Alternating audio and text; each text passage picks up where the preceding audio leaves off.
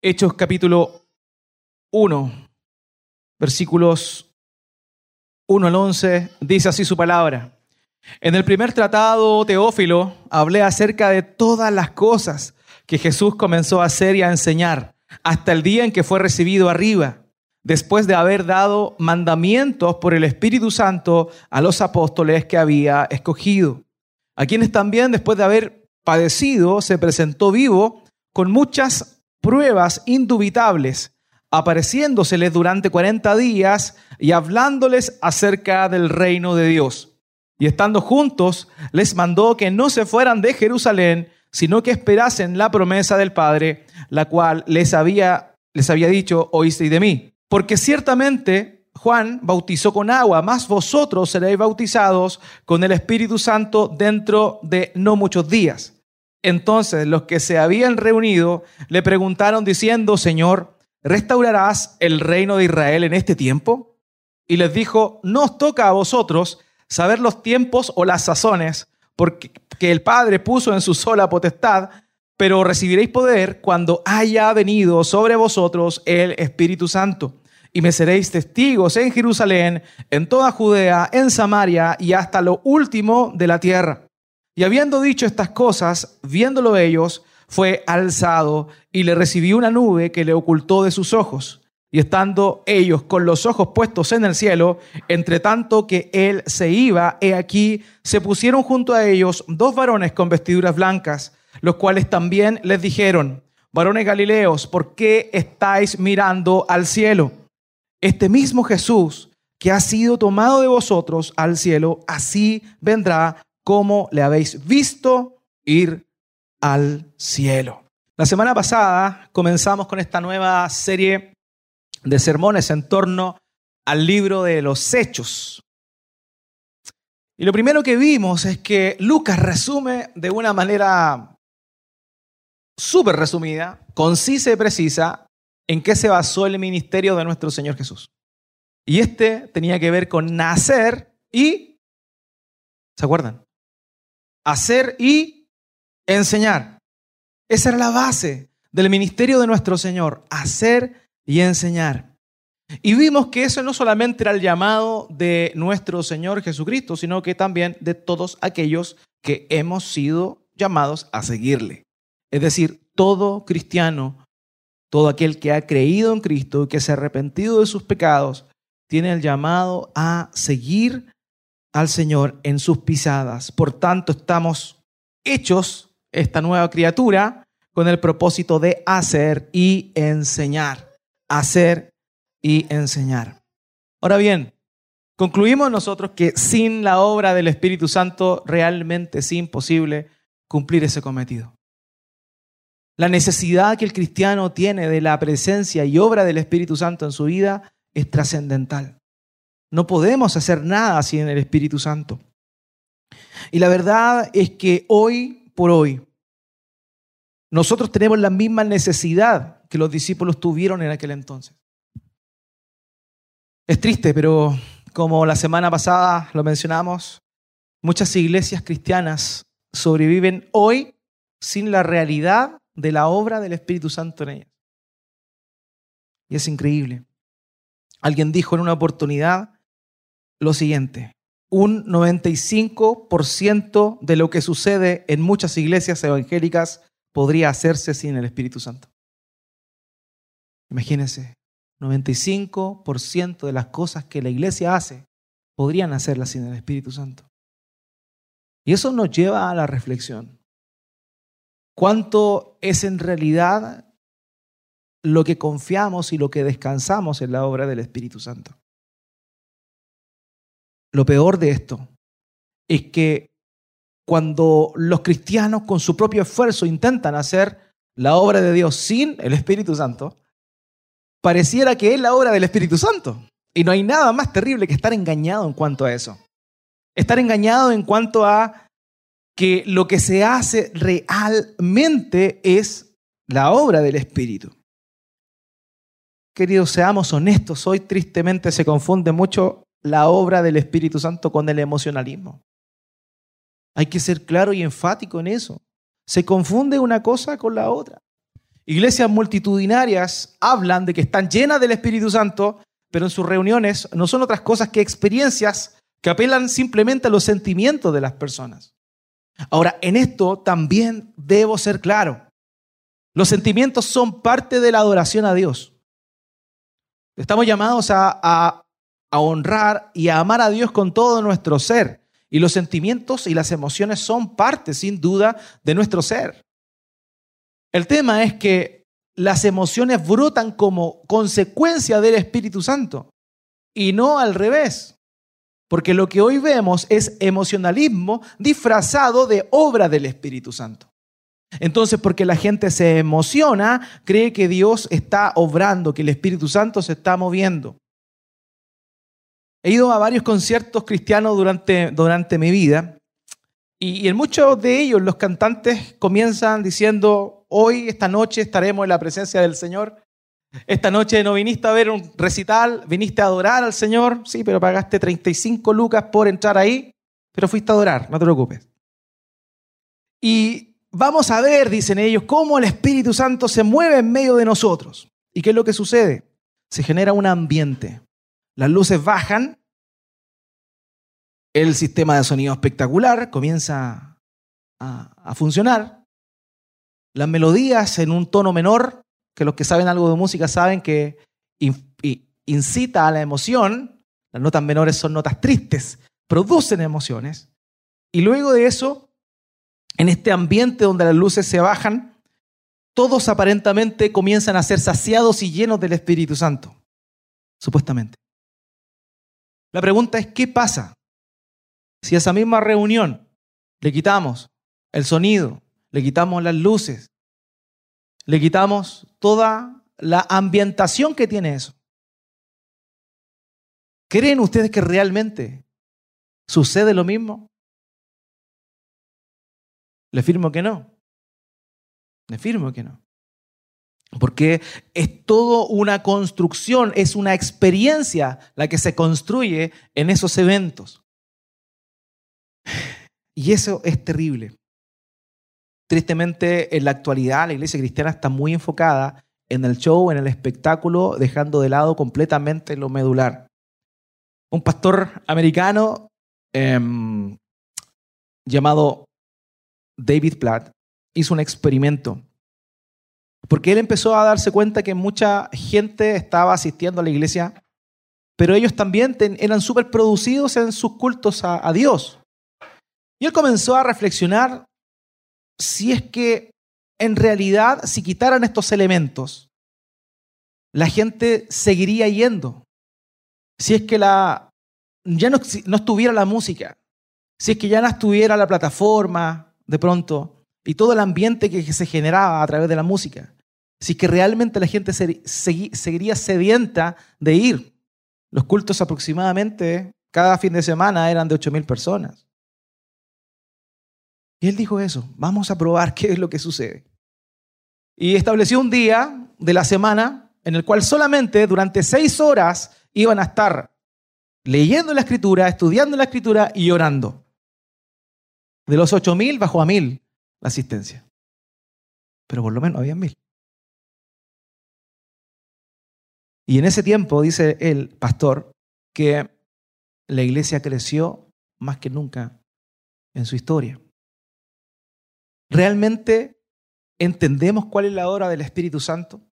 ¿Realmente reconocemos cuál es un genuino mover del Espíritu Santo? Simplemente estamos acostumbrados a que nos muestren esta relación atmosférica, ambiental, en donde supuestamente obra el Espíritu Santo. Yo me acuerdo cuando era pequeño, asistía a la iglesia pentecostal donde mis padres iban, y y, para mí, como niño, era chocante muchas veces ver cómo hombres y mujeres, de pronto en un momento cuando la alabanza estaba muy efusiva, salían y se ponían a danzar, giraban, las hermanas chocaban, con los ojos cerrados se ponían a danzar, chocaban con, las, con las bancas. Y eso es muy chileno. Eso no, no pasa en otros países. Pasan otras cosas más locas. Pero aquí en Chile el pentecostalismo chileno antiguo sobre todo se, se, caracteriza por eso. Ahora, dentro de esa usanza criolla, el salir a danzar era considerada como una manifestación del Espíritu Santo. Yo me acuerdo que escuchaba a los hermanos comentar, mira, mira, si está girando y no choca porque el Espíritu le dice dónde tiene que ir. Era interesante eso. La hermana chocaba con todo, pero, pero por lo menos eso era lo que se pensaba. Ahora, cuando terminaba el culto, era normal escuchar decir a los hermanos, el culto estuvo hermoso, hoy se manifestó el Espíritu. ¿Saben que eso en realidad no sorprende tanto? Lo chocante es saber, luego de los años, que el 99% de la gente que salía a danzar no va ni siquiera a la iglesia. Eso es lo más terrible. Eso es lo más terrible. De pronto puede ser pintoresco el escenario de ver lo que sucede en estos ambientes, pero el hecho de ver que en rigor adujeron una obra del Espíritu Santo a un mover que nunca hizo el Espíritu Santo, sino que simplemente fue una manifestación de las propias emociones puestas a disposición del momento, es que algo está mal. Y nosotros estamos llamados justamente a poder comprender y poder ver un verdadero mover del Espíritu Santo. Y para eso tenemos la palabra de Dios. Amados, no hay otra forma de poder garantizar que estamos viendo realmente un mover de Dios si este está eh, si este está sujeto a lo que la palabra de Dios dice. Dios no cambia. Dios dijo algo y lo va a cumplir siempre. Porque Él es fiel y es inmutable. Sin embargo, sin embargo, Él no se va a negar a sí mismo. Si Él dijo esto debe ser así, esta es la obra del Espíritu Santo, así se mueve el Espíritu Santo, así se tiene que mover en todas las edades. Más allá, evidentemente, de que hay momentos específicos en los cuales Dios derrama una gracia especial y un mover especial, que es lo que ha sucedido en la historia de la iglesia en épocas de avivamiento, donde ha habido una gracia especial de Dios, un mover especial que ha, motivado a las personas a seguirle a Él, a eh, poder de alguna manera ser transformados por la obra del Espíritu Santo. Por tanto, no tenemos que desconocer eso. El Espíritu Santo, como les dije, evidentemente mueve nuestras emociones, pero tenemos que tener cuidado con que seamos nosotros los que estamos moviendo las emociones y no el Espíritu Santo. Un predicador americano llamado Jonathan Edwards vivió lo que se conoce como el segundo despertar, un avivamiento que hubo en Estados Unidos. Y él, sumamente ortodoxo en su teología, empezó a darse cuenta que en medida que predicaba, la gente comenzaba a llorar comenzaban a gemir. Entonces él, absorto por la situación, dijo, esto, esto no se ve falso. Voy a averiguar en la Biblia a ver si realmente esta es una obra del Espíritu Santo. Y analizó la escritura y llegó a la conclusión de que efectivamente era un mover de Dios. Y él dijo, sí, si Dios se está moviendo verdaderamente, eso significa que yo no tengo que hacer nada para que Dios se mueva. Entonces, un día se paró en el púlpito, al momento del sermón, sacó su manuscrito y empezó a leer su sermón. Así, hermanos, a leerlo. No como una exposición, sino literalmente a leerlo. Y mientras él Mientras él leía el sermón, el Espíritu Santo comenzó a convencer a las personas que estaban en ese lugar de pecado. Y justamente con cero estímulo de parte de él en cuanto a la oratoria, en cuanto a la dinámica de la exposición, simplemente de una manera parca leyendo su manuscrito, es que el Espíritu Santo comenzó a tocar a las personas y se arrepintieron. La gente se arrepentía. Gente lloraba y el tema no es que llorara, sino que en el tiempo se veía que efectivamente había habido una transformación. El sermón que predicó ese día fue un sermón que ha pasado la historia y se llama Pecadores en manos de un Dios airado. Mire el título que tenía el sermón. Sabía algo que podía mover poco el corazón de las personas. Eran un sermón que se llamase Pecadores, eh, pecadores en manos de un Dios airado. Y el sermón básicamente tenía esta idea. Nosotros estamos condenados a ir al lago de fuego y azufre. Y lo único que evita que pasemos ahí es la mano de Dios que nos sostiene. él leyendo el manuscrito, el Espíritu Santo se empezó a mover e hizo cosas tremendas. Porque ciertamente el Espíritu Santo conmueve nuestro ser. Entonces tenemos que ser muy cuidadosos en cuanto a identificar el mover verdadero del Espíritu Santo. Podemos ser engañados, pero si nuestros sentidos no están ejercitados. Y lo que vamos a ver hoy, conforme a estos versos que leímos, es cómo es un verdadero mover del Espíritu Santo. Hoy vamos a ver tres cosas sobre el mover del Espíritu. En primer lugar, el Espíritu Santo y la enseñanza del Señor. Hay una directa correlación entre el Espíritu Santo y la enseñanza de nuestro Señor Jesucristo. En segundo lugar, vamos a ver el Espíritu Santo como la promesa del Padre. Y en tercer lugar, el Espíritu Santo y el testimonio del cristiano. Cómo el Espíritu Santo nos lleva a testificar. Repito, el Espíritu Santo y las enseñanzas del Señor, el Espíritu Santo, la promesa del Padre y el Espíritu Santo y el testimonio del cristiano. Queridos, todos sabemos que, como cristianos, que la enseñanza del Señor Jesucristo es fundamental para quien se dice ser cristiano, sin duda, ¿o no? Si somos cristianos, se supone que obedecemos y seguimos las enseñanzas del Señor. Si alguien se cree budista, se supone que sigue las enseñanzas de Siddhartha, Buda. Por tanto, es lógico pensar que todo cristiano siempre debiese obedecer al pie de la letra a lo que el Señor Jesucristo dijo. En una oportunidad cuando los, el Señor estaba enseñando, muchos discípulos volvieron atrás. Porque él había dicho, el que no come mi carne y bebe mi sangre no es digno de entrar en el reino de los cielos, parafraseando. Y a partir de ese momento mucha gente volvió atrás. Y el Señor Jesús le dijo a sus discípulos, a los doce, ¿ustedes también quieren irse? También quieren irse. ¿Qué fue lo que le dijo el Señor? Los increpó. A veces, paréntesis, nosotros andamos rogándole a las personas que conocen algo de Dios. Y a veces nosotros tratamos de arrastrar a la gente, lo cual evidentemente es bueno, cuando lo hacemos cada cierto tiempo. Judas, el hermano del Señor, dice a otros arrebatarlos del fuego, haciendo alusión a la condición pecaminosa en la cual se encuentran.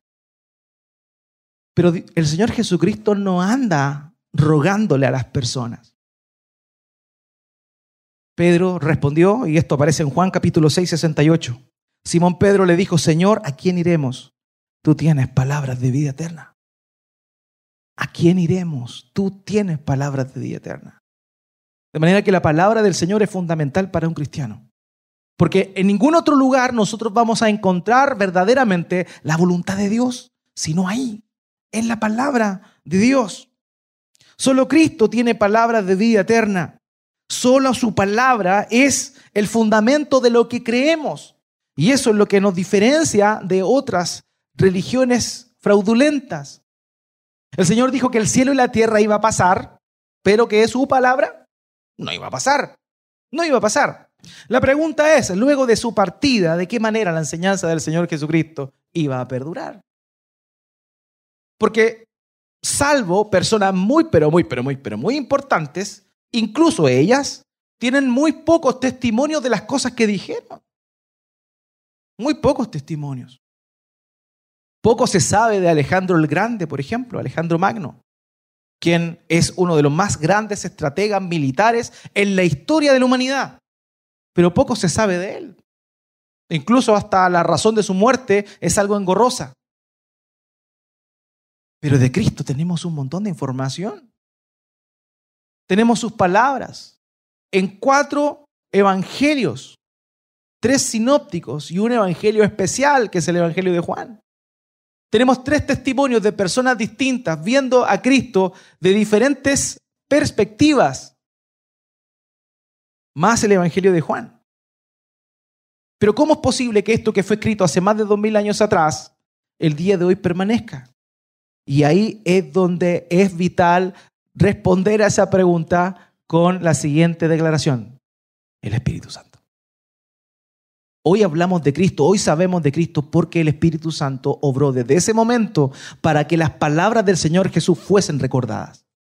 Es el Espíritu Santo el que está obrando. Hechos capítulo 1, versículo 2. Nuestro texto base. Hasta el día en que fue recibido arriba en el cielo, después de que, de que por el Espíritu Santo Él había dado instrucciones a los apóstoles que había escogido. Incluso después de su resurrección, el Señor Jesús necesitaba la obra del Espíritu. ¿Para qué? Para que le recordara a sus discípulos cuáles eran las instrucciones que él había dejado. Hermanos, el Espíritu Santo es el que hoy ha permitido que estemos hablando de la palabra de Dios, porque Él es el que hace perdurar la palabra en el tiempo. Es increíble esto. Es Él que perpetúa la enseñanza del Señor. En Juan capítulo 14, versículo 26, el Señor Jesucristo dijo, Juan 14, 26, pero el consolador, el Espíritu Santo a quien el Padre enviará en mi nombre, Él les enseñará todas las cosas y les recordará todo lo que les he dicho. O sea, si algo nos recuerda lo que Cristo dijo y lo que Cristo hizo, es la obra del Espíritu Santo. No anda haciendo tiritar a la gente revolcándose en el suelo. No dice eso aquí. Cuando venga el Espíritu Santo, el Consolador, Él les enseñará a dar vueltas sin marearse. No dice eso. Cuando venga el Consolador, a quien el Padre enviará en mi nombre, Él les dará risa santa y no pararán toda la noche de reírse. No dice eso. Cuando venga el Espíritu Santo, a quien el Padre enviará en mi nombre, Él les enseñará todas las cosas y les recordará todo lo que les he dicho. Todo lo que les he dicho. Hermanos, el hecho de que tú y yo esta mañana tengamos en nuestro poder las escrituras no es otra cosa que la obra del Espíritu Santo en los años preservándola. Es la obra del Espíritu Santo. Ustedes no saben cuánta gente intentó acallar la palabra de Dios. ¿Cuánta gente con toda la intención y el poder que tuvo en su poder, valga la redundancia, trató de quitar la Biblia del medio? En la Edad Media, que comprende entre el año 500 y el año 1500, sucedió algo con respecto a la palabra de Dios. Fue oculta a la vista y a la al, alcance de las personas comunes y corrientes.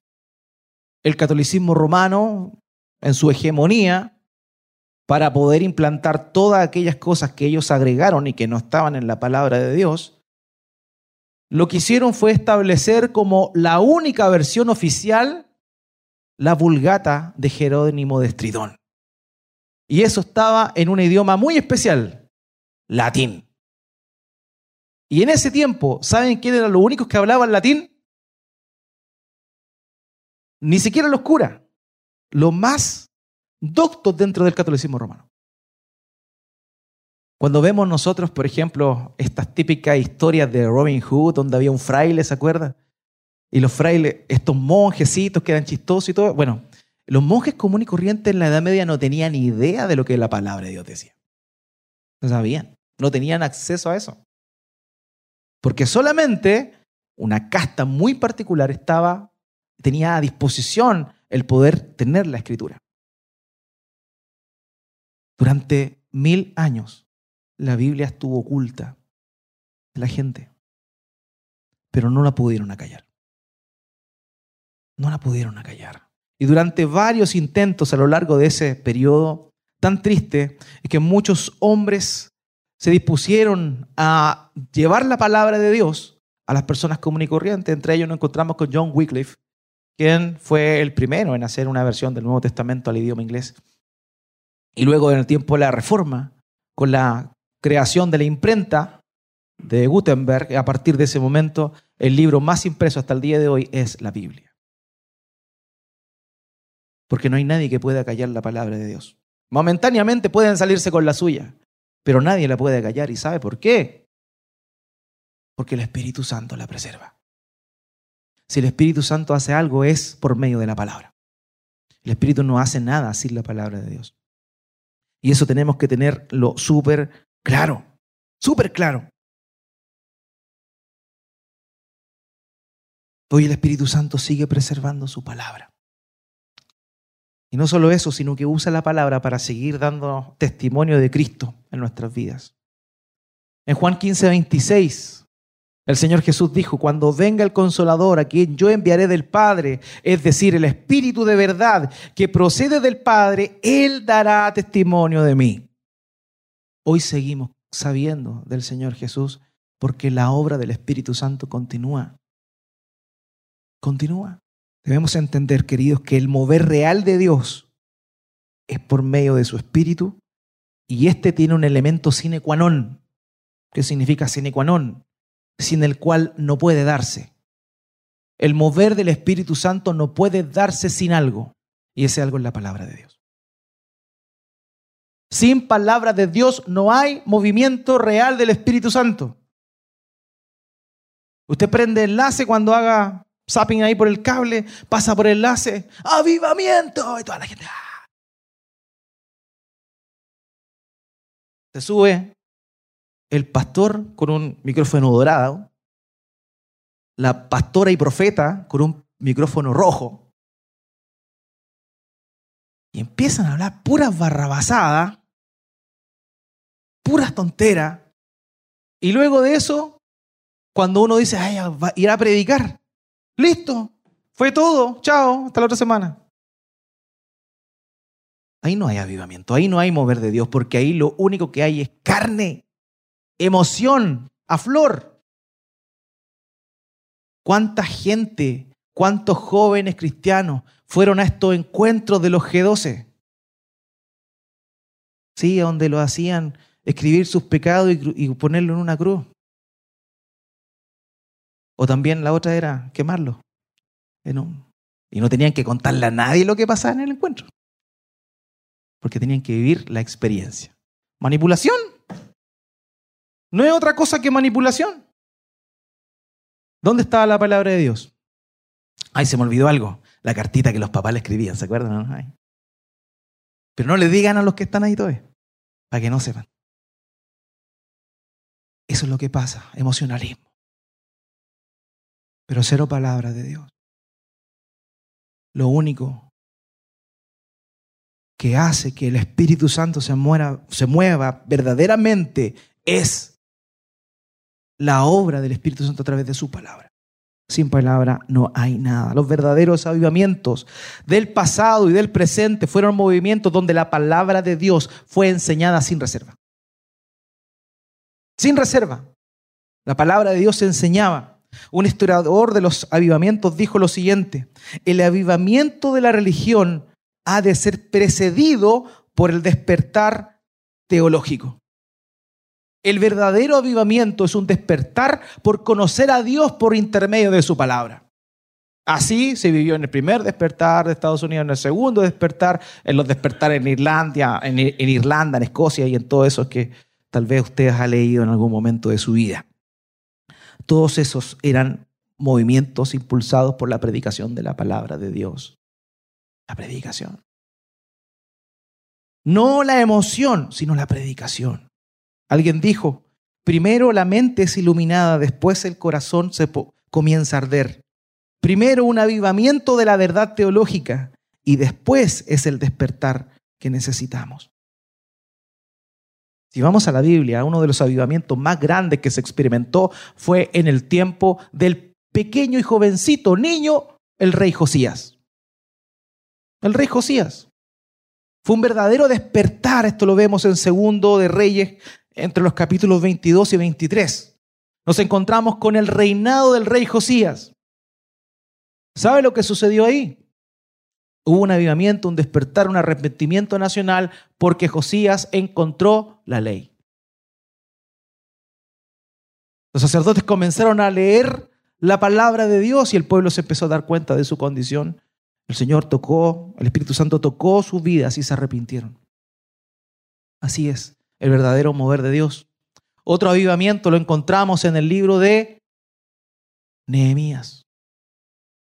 Cuando el profeta Edras, perdón, el sacerdote Edras encontró la ley, El pueblo estaba ocho horas de pie escuchando, ocho horas de pie escuchando la lectura.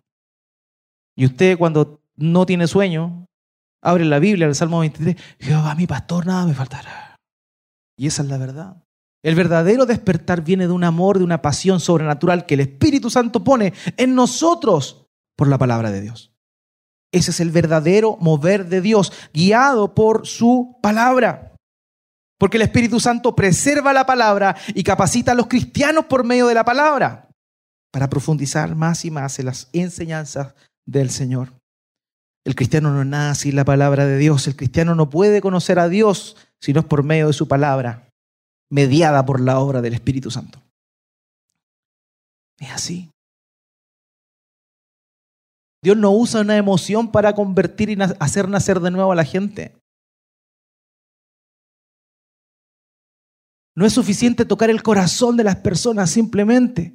Como les decía, poner un ambiente pseudo espiritual, hacerlas poner tristes, decirles tú y yo hemos venido roto esta noche. Pero Él te está esperando.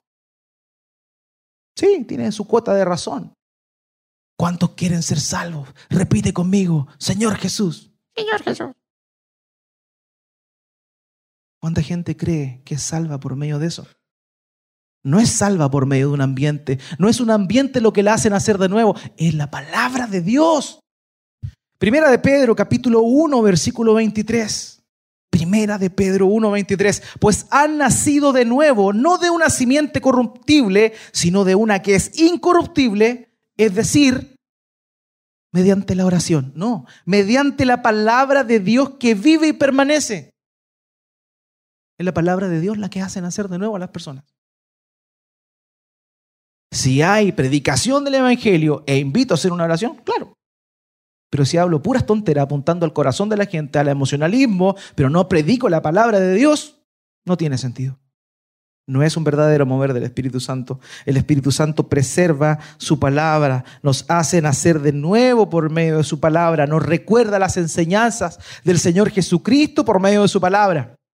Es increíble, hermanos, cómo es que el Espíritu opera en la vida nuestra a través de la palabra de Dios. Y si usted no lo ha experimentado es porque no se ha compenetrado en la maravilla que es la palabra de Dios. El Espíritu Santo obra en nuestras vidas a través de su palabra. ¿Cómo te vas a dar cuenta de todo lo que te falta para ser a la imagen de Cristo si no conoces lo que Cristo quiere que tú seas? La palabra es como un espejo que te muestra tu realidad. Pablo cuando le escribe a los Efesios, en Efesios 6, 17, dice algo tremendo. Tomen el casco de la salvación y la espada del Espíritu que es la palabra de Dios. Yo me acuerdo que cuando iba a predicar, cuando era chiquitito y acompañaba grupos de, puntos de predicación, que así que se conocen dentro de, la, de las iglesias pentecostales, pero no en, los que, en lo de la iglesia de mis padres, sino en cuando acompañé a, mi primo, que también iba a, a la iglesia. Yo escuchaba a los hermanos que decían, hermano, trajo su espada. Yo no entendía que... El otro sacaba así una Biblia con borde rojo, con protector de cuero. Sí, hermano, traje mi espada. Ah, en la Biblia la espada. Mal. La palabra de Dios no es la espada del cristiano. La palabra de Dios es la espada del Espíritu.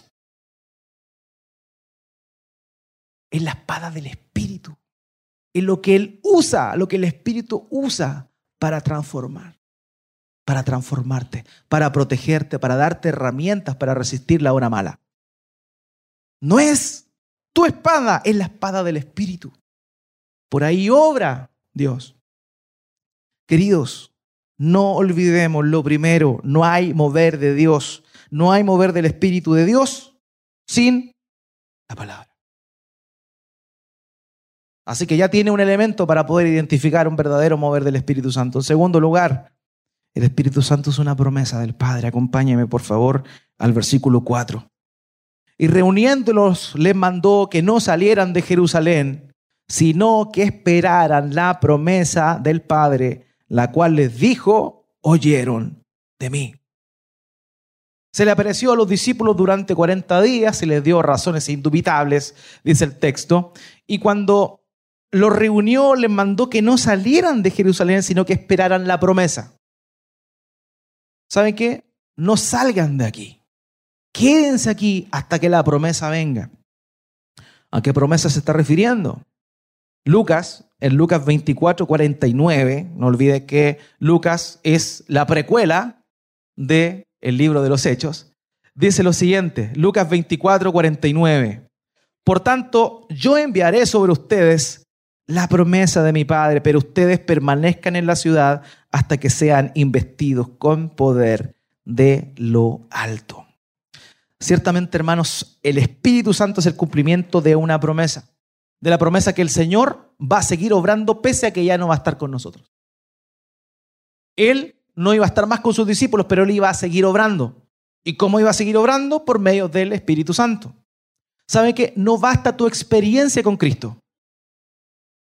Los discípulos habían estado aproximadamente tres años y medio escuchando día y noche la enseñanza del Señor.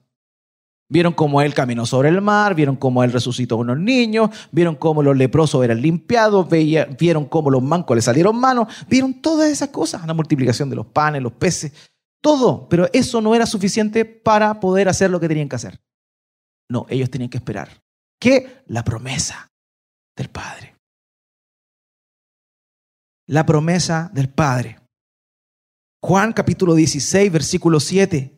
Pero yo les digo la verdad, les conviene que yo me vaya, dijo el Señor, porque si no me voy, el consolador no vendrá a ustedes, pero si me voy, se lo enviaré. Y aquí es tremendo esto, porque era conveniente que el Espíritu Santo viniera. ¿Por qué razón? Porque ahí estaba la clave de la vida del cristiano, la presencia del Espíritu Santo. Les conviene que yo me vaya. ¿Cómo es posible que el Salvador, el Redentor, dijera, les conviene que yo me vaya? ¿Acaso no sería mejor estar con el Señor por siempre? ¿Acaso no hubiese sido mejor para los discípulos haber estado, que el Señor resucitara y que se quedara con ellos? No. El propio Señor dice que no. No les conviene, lo que les conviene es que yo me vaya, sea entronizado, porque eso fue lo que sucedió.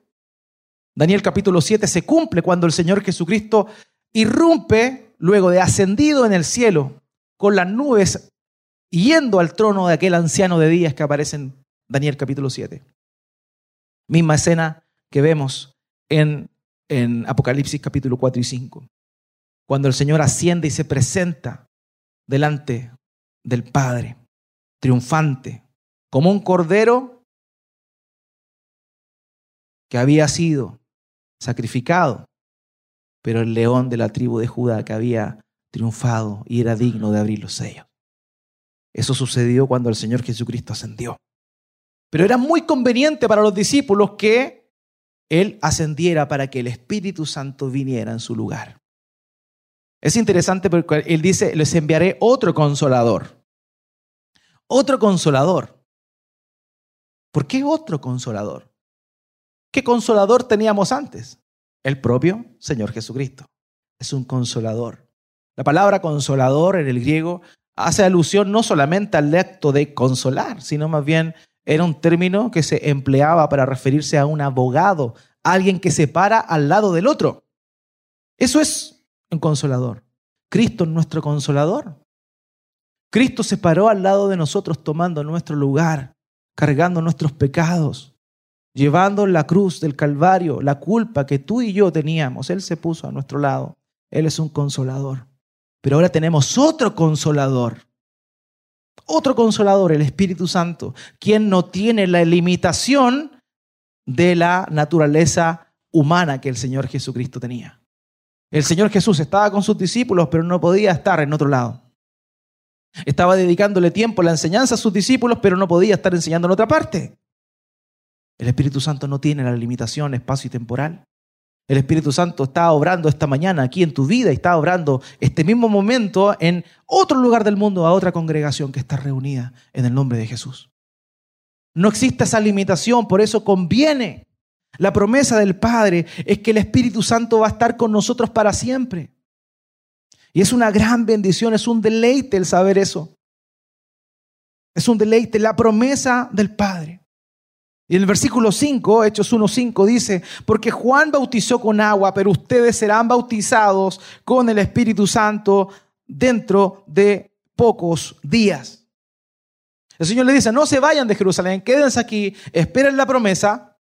¿Por qué? Porque ustedes van a ser bautizados con el Espíritu Santo. Juan bautizó con agua, pero ustedes van a ser bautizados con el Espíritu Santo. Y aquí es donde viene otra pregunta que sin duda tenemos que responder. ¿Qué diantres significa ser bautizado con el Espíritu Santo? ¿Qué significa ser bautizado con el Espíritu Santo? La respuesta sencilla es que esto sugiere una experiencia de plenitud del Espíritu. Estar totalmente lleno del Espíritu Santo, eso es lo que significa. Ahora bien, algunos hermanos pentecostales, carismáticos, entienden el bautismo del Espíritu Santo como una segunda gracia. Como que alguien conoció a Cristo y ya, el Espíritu Santo lo sella, pero que después es necesario que venga el bautismo del Espíritu Santo. Eso es lo que muchos enseñan. Muchas iglesias pentecostales creen en eso. Lo llaman como una segunda visitación o una segunda gracia. ¿Acaso significa eso? ¿Es eso lo que está diciendo la Biblia acá? ¿Que los cristianos necesitan una segunda gracia? Yo cuando conocí al Señor fui formado en la iglesia donde fui formado, decía eso. Decía, tú recibiste el Espíritu Santo cuando creíste, pero necesitas ser bautizado con el Espíritu Santo. Y uno preguntaba, ¿y cómo?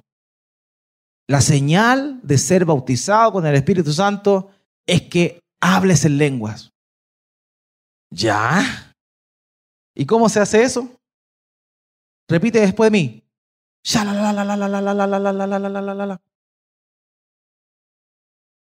Suelta la lengua, suelta la lengua, suelta la lengua. Y tú veías para el lado, veías que todos están. Y uno se sentía mal porque si no lo hacía no era bautizado por el Espíritu Santo.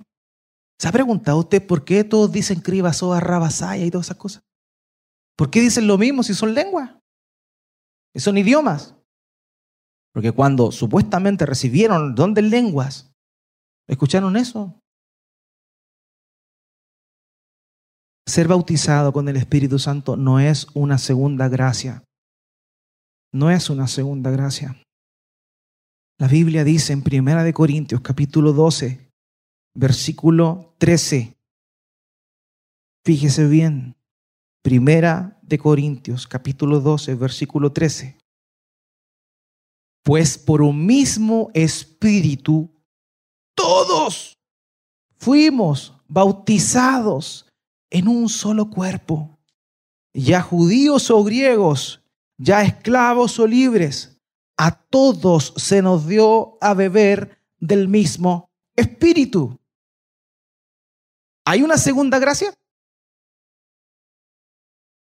¿Hay una diferencia entre el creer en Cristo y ser sellado con el Espíritu Santo y luego de un tiempo recibir el bautismo del Espíritu Santo que vendría siendo una cosa especial, un evento especial?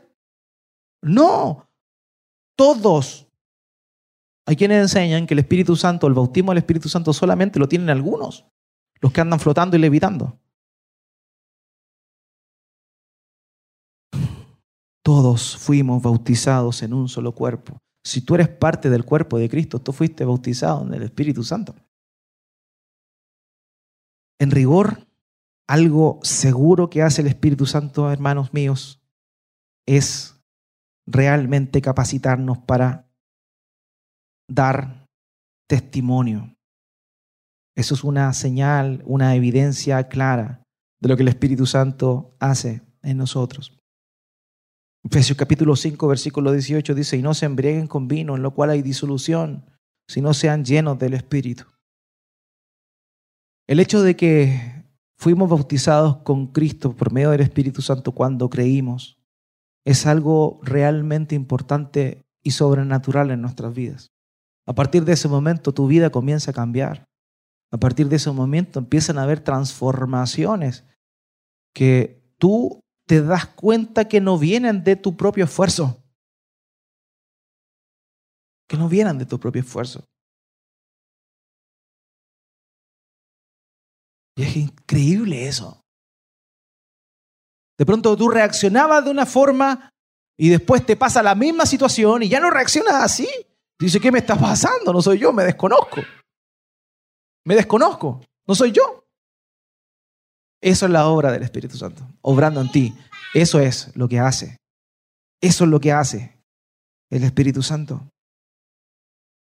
Un autor dijo, mientras permitamos esta fragmentación de la verdad, tendremos una iglesia anémica que no conoce la profundidad de lo que significa conocer a Dios sobre el fundamento de la realidad objetiva y una experiencia de la profunda espiritualidad. Debemos entender que ser lleno del Espíritu Santo no es un requisito, hermanos, de los misioneros, de cierta gente especial, que son elocuentes, que tienen la capacidad de ser locuaces. Ser lleno del Espíritu Santo es una característica esencial que todo cristiano debería tener. Hermano, todo cristiano debería ser lleno del Espíritu Santo.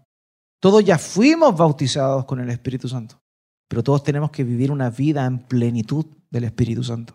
En la iglesia apostólica hubo un problema. En Hechos capítulo 6 se describe ahí cómo las hermanas de la iglesia empezaron a tener problemas. Eso solo pasaba allá. En la iglesia de hoy día no pasa eso.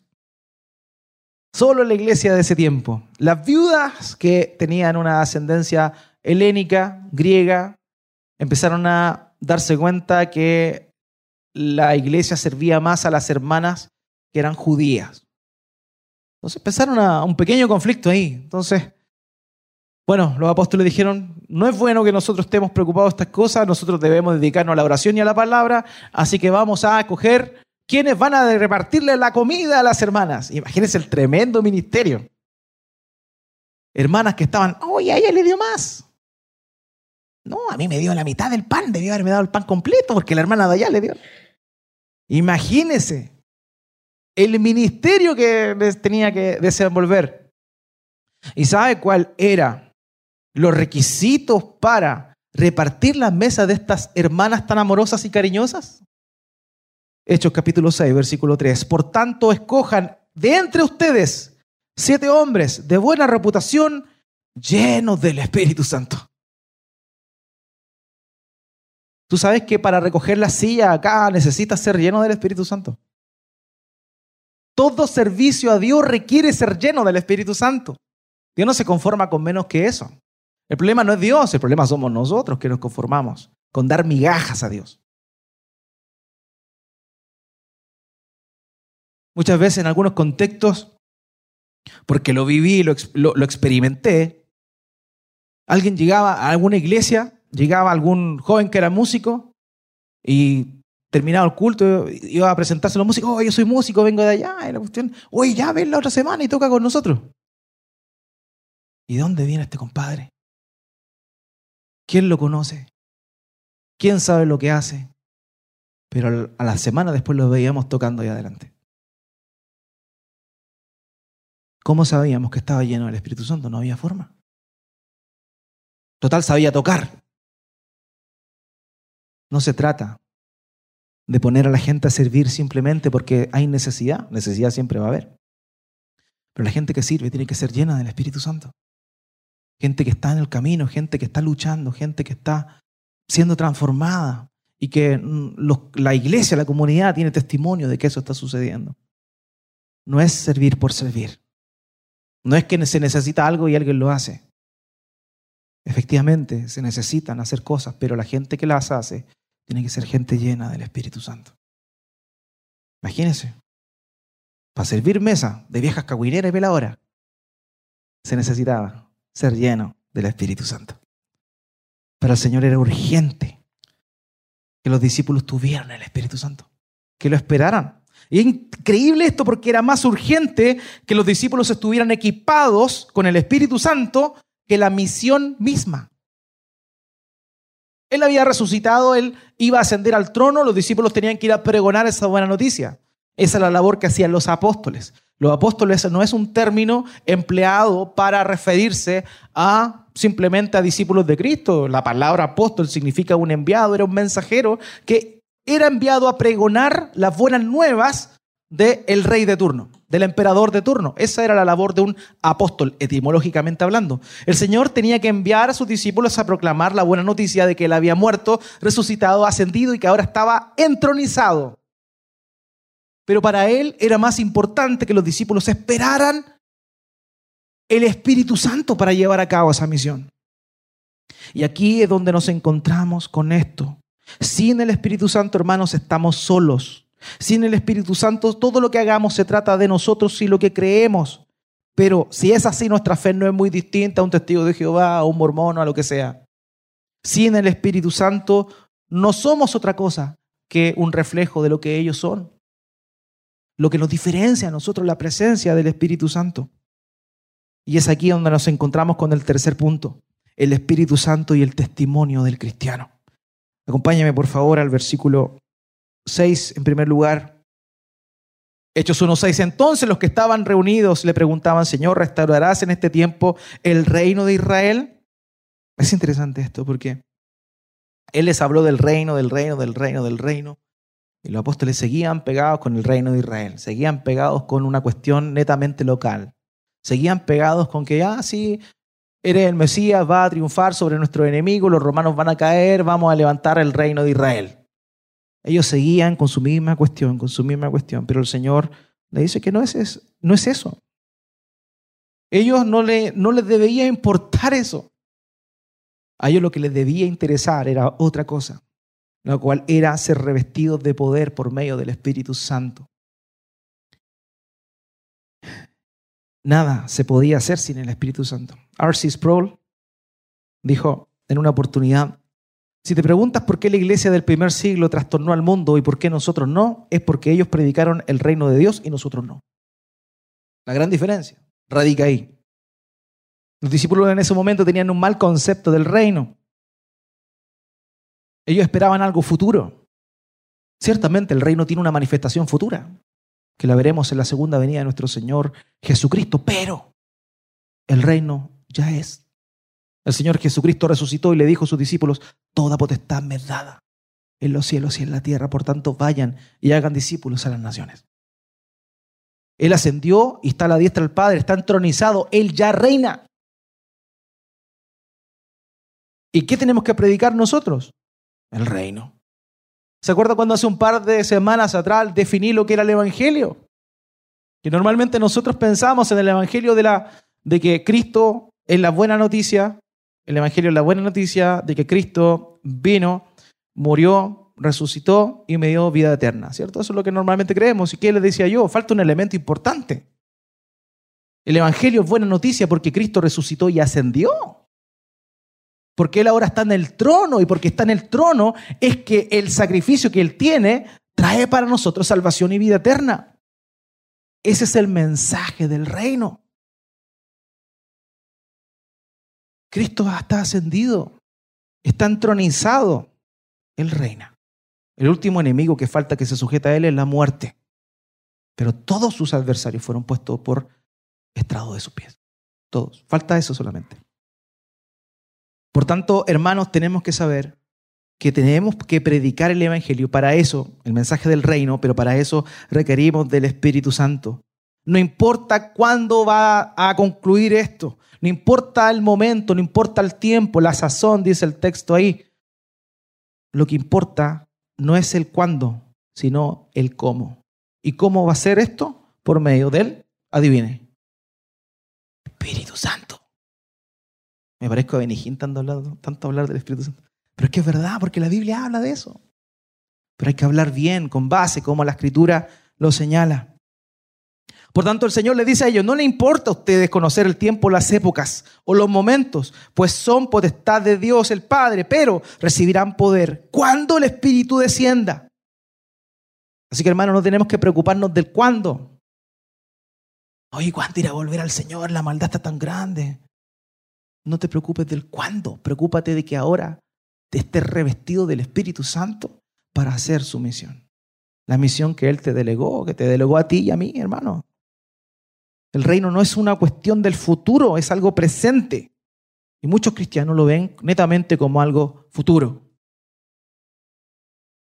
Falta un elemento de consumación, pero el Cristo ya está reinando. Versículo 8, pero recibirán poder cuando el Espíritu Santo venga sobre ustedes y me serán testigos en Jerusalén, en toda Judea y en Samaria y hasta los confines de la tierra. ¿Sabe por qué el hermano Esteban está en Haití hoy por hoy, secuestrado? Porque él entendió esto. Él entendió que hay que ser testigo en todo lugar.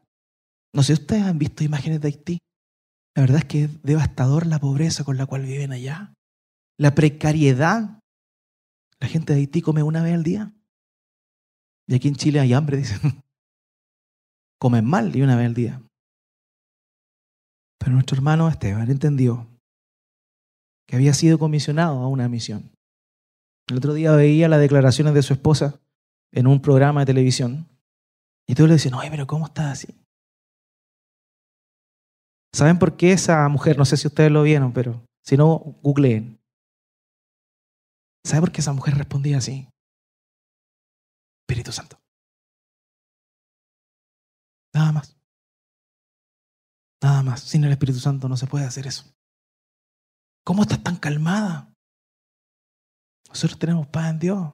Tengo miedo, tengo tristeza. Pero yo creo en Dios. Y Él tiene el control de todo. Y eso no es algo para los misioneros, hermano. Todos nosotros somos misioneros. La única diferencia es que ellos están allá y tú estás aquí. Pero todos somos misioneros. Todos somos misioneros. La consecuencia de recibir el poder del Espíritu Santo es ser testigos. Testigos. No podemos ser testigos reales sin el poder del Espíritu Santo obrando en nosotros. No hay una, misión eficaz sin el Espíritu Santo obrando por intermedio de nosotros.